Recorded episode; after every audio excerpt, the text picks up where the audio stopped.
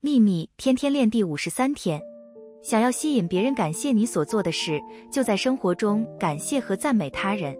如果挑别人的毛病，只会让别人也在你身上挑毛病；如果去评断他人，只会为自己带来批判。如果感谢他人，你就会为自己带来感谢。在你可以于外在世界吸引到某项特质之前，你必须让它在你的内在成为主导特质。愿喜悦与你同在，朗达·拜恩。